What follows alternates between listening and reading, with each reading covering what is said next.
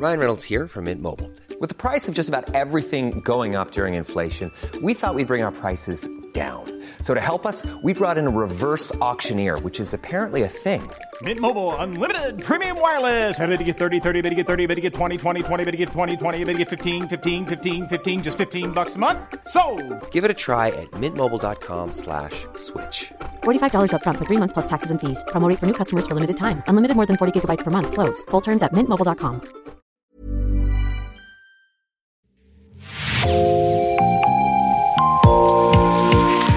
Bonjour et bienvenue dans Podcasting, l'actu dans la poche, le podcast quotidien d'actualité du Grand Sud-Ouest. Chaque jour, suivez-nous à la découverte de l'information régionale avec les journalistes et chroniqueurs du territoire. Je m'appelle Jean Berthelot de Lagleté et l'épisode du jour vous est présenté par Juliette Chénion de l'équipe Podcasting.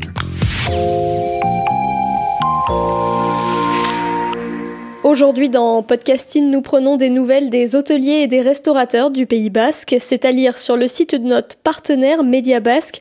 Le titre de l'article Les restaurateurs et hôteliers face au mur. C'est vous qui l'avez écrit, Tidiane Perron. Bonjour. Bonjour. Vous collaborez régulièrement avec Média Basque et vous avez donc suivi les difficultés des restaurateurs et des hôteliers du Pays Basque.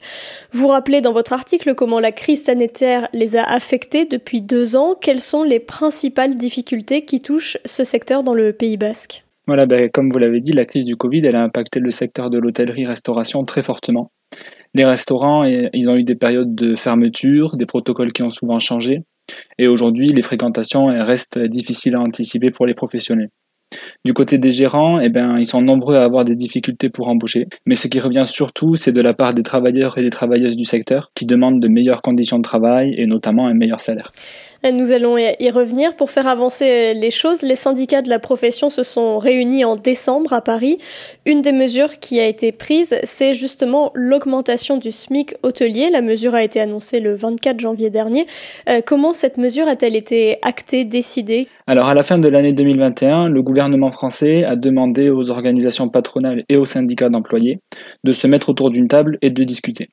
Pendant un mois, chaque partie a émis ses demandes, ils ont débattu, et fin janvier, les patrons ont proposé une hausse du SMIC hôtelier. Alors la CFDT l'a accepté, les autres syndicats n'ont pas voté contre, et donc c'était décidé. Ce SMIC revalorisé, ce sera à partir du mois d'avril. 11 euros et 1 centime brut de l'heure. Ça fait 1080 euros de plus par an, 4% de plus que le SMIC classique. Pour les hôteliers et les restaurateurs avec qui vous avez pu échanger, est-ce que c'est une bonne nouvelle? Vous, avez, vous venez d'expliquer que tous les syndicats n'étaient pas d'accord. Oui, alors pour les salariés comme pour les patrons avec qui j'ai échangé, c'est une bonne nouvelle. Mais c'est vrai que des syndicats comme la CGT par exemple demandaient une augmentation plus importante. Mais aujourd'hui pour tout le secteur, la mesure va dans le bon sens. Elle va dans le bon sens parce qu'il y avait des difficultés à recruter, c'est ça? Voilà, c'est ça. Euh, les patrons aujourd'hui euh, avaient du mal à recruter en disant que les professions de, du secteur étaient moins attrayantes et notamment euh, en raison du, du salaire. Donc augmenter le salaire, ça va dans le bon sens, ça répond à la bonne question. Euh, mais pour la plupart des syndicats de salariés, c'est pas une augmentation suffisante et il y a aussi d'autres chantiers euh, qui restent sur la table.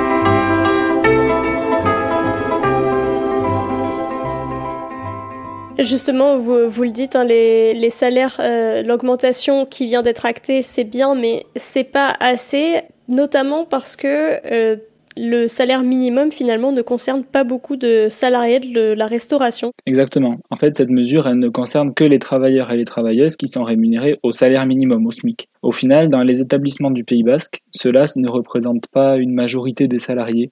La plupart, ils ont accumulé de, de l'ancienneté, donc ils sont déjà rémunérés à des, à des salaires qui sont au-delà du SMIC. Et pour eux, en fait, rien ne changera. La crise a soulevé d'autres points que les salaires. Beaucoup d'employés de la restauration exigent désormais des conditions de travail euh, tout simplement moins rudes. Le, le secteur de la restauration, c'est un secteur qui est particulièrement compliqué et surtout au niveau du temps de travail. Donc euh, ces demandes des employés de la restauration, aujourd'hui, elles sont surtout liées au Covid. Pendant les périodes de fermeture des établissements, les travailleurs et les travailleuses, ils ont pu goûter à un autre mode de vie. Ils ont pris leur repas en famille, ils ont eu leur week-end avec les enfants. Et euh, suite à cette période de, du Covid, la CFDT, elle estime que 240 000 personnes ont quitté le secteur partout dans l'Hexagone. Donc ça, ça crée un trou à, à remplir aujourd'hui pour les, pour les gérants de ces établissements.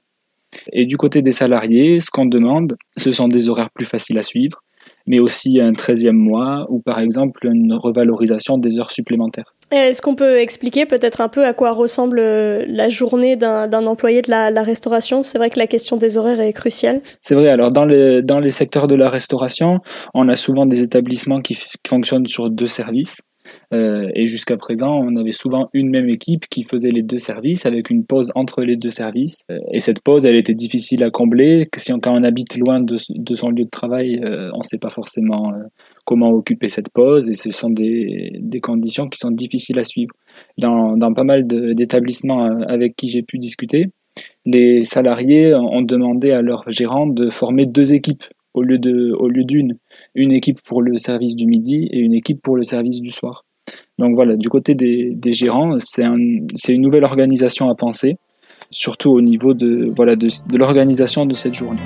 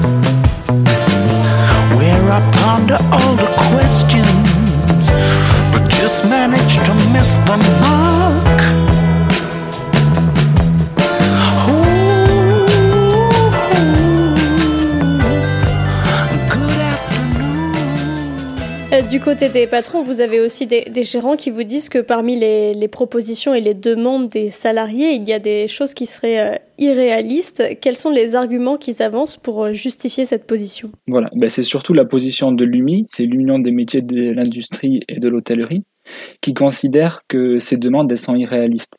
Euh, les gérants que j'ai interrogés, c'est particulièrement des gérants de petites et moyennes entreprises, comme 95% des entreprises euh, dans ce secteur-là au Pays Basque. Et en tant que petite et moyenne entreprise, ils considèrent qu'ils ne sont pas en moyen d'accéder à ces demandes euh, économiquement, tout simplement. Mais est-ce que par ailleurs, euh, ils pourraient demander par exemple de l'aide à l'État? Est-ce que c'est des choses qu'ils envisagent ou ils disent simplement euh, non, c'est pas réaliste? Alors l'État euh, a, a aidé les, les entreprises de l'hôtellerie-restauration pendant le Covid.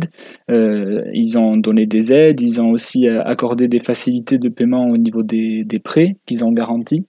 Euh, mais aujourd'hui, dans, dans l'état des choses, l'État ne, ne donne pas plus, n'accepte pas de donner plus. Et donc les, les gérants, eux, ben, ils considèrent qu'ils ne peuvent pas faire un geste plus, plus important pour l'instant.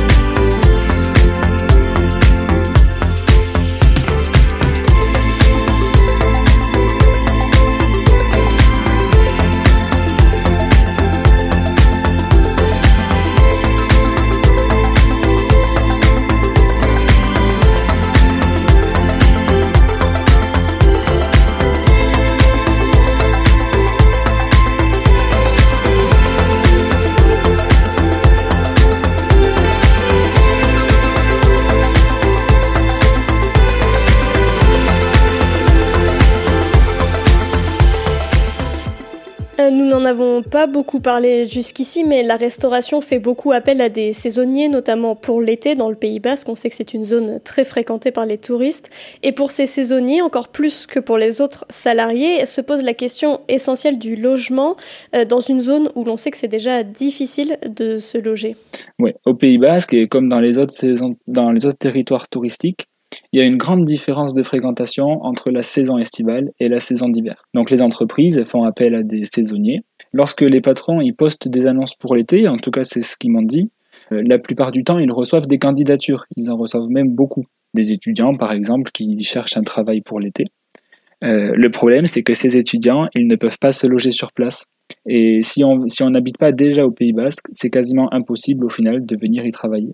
Ça pose aussi la question des mobilités, puisque quand on travaille euh, loin de son lieu de travail et qu'il faut faire le déplacement tous les jours, ça peut devenir de plus en plus compliqué. On a vu que le prix de l'essence avait fortement augmenté. Donc c'est plein de problématiques qui évoluent autour de, la, de cette question du logement aujourd'hui pour les saisonniers. Pour terminer, quelles sont les prochaines discussions ou actions qui sont prévues du côté des hôteliers et des restaurateurs pour faire encore avancer les choses et essayer de recruter? Est-ce qu'il y a d'autres mesures qui sont étudiées? Pour les mois qui arrivent, les patrons et les employés, ils devraient sûrement se retrouver à nouveau pour discuter notamment sur la question des conditions de travail dont on a parlé tout à l'heure. Mais pour l'instant, rien n'est acté de manière définitive. Euh, en ce qui concerne la question des logements, les patrons, ils essayent de trouver une solution, notamment avec les mairies, pour trouver des lieux où loger les saisonniers qui sont indispensables à leurs établissements. Mais comme pour la question euh, des conditions de travail, pour l'instant, il n'y a rien qui est signé. Euh, vous disiez dans votre article que vous aviez du mal, si j'ai bien compris, à confirmer l'information de prochaines discussions. C'est une question quand on est journaliste qui est toujours euh, assez importante d'arriver à, vérifier. Est-ce que vous avez eu des difficultés par rapport à ça sur ce sujet? C'est ça. En fait, pour l'instant, donc à la rédaction de l'article, les syndicats de travailleurs avaient demandé des, des nouvelles discussions, mais c'est du côté des patrons pour l'instant qu'on n'avait pas voulu euh, se confirmer euh, la tenue de, prochaines réunions. Donc euh, pour l'instant rien n'a été rien n'a été confirmé non plus, mais des deux côtés il y a une volonté de discuter. On ne sait juste pas quand ça se fera et ni de quoi on discutera à ce moment-là. Et puis avec l'approche de la saison estivale, c'est vrai que c'est une question qui va être assez déterminante puisque ces entreprises qui ont, qui ont accumulé du retard euh, économiquement aussi, euh, la, la, saison d'été va être cruciale en fait. Et j'imagine que Mediabasque continuera à suivre ce dossier de près. Merci Tidiane Perron. Votre article Les restaurateurs et hôteliers face au mur est à lire sur le site internet de Mediabasque, mediabasque.eus. Merci Juliette Chénion, c'est la fin de cet épisode de podcasting. Production Anne-Charlotte Delange, Juliette Chénion, Clara Echari, Myrène Garaïco-Echea, Mathilde Leleuil et Marion Ruot, iconographie Magali Marico, programmation musicale Gabriel Taïeb et réalisation Olivier Duval. Si vous aimez podcasting, le podcast quotidien d'actualité du Grand Sud-Ouest, n'hésitez pas à vous abonner, à liker et à partager nos publications. Retrouvez-nous chaque jour à 16h30 sur notre site et sur nos réseaux sociaux, ainsi que sur ceux des médias indépendants de la région qui sont nos partenaires. Retrouvez-nous aussi sur toutes les plateformes d'écoute dans Spotify, Deezer, Apple Podcast ou Google Podcast. Podcasting, c'est l'actu dans la poche.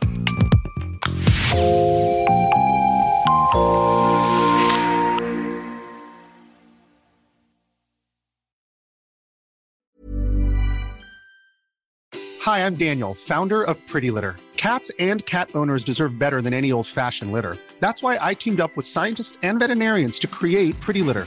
Its innovative crystal formula has superior odor control and weighs up to 80% less than clay litter.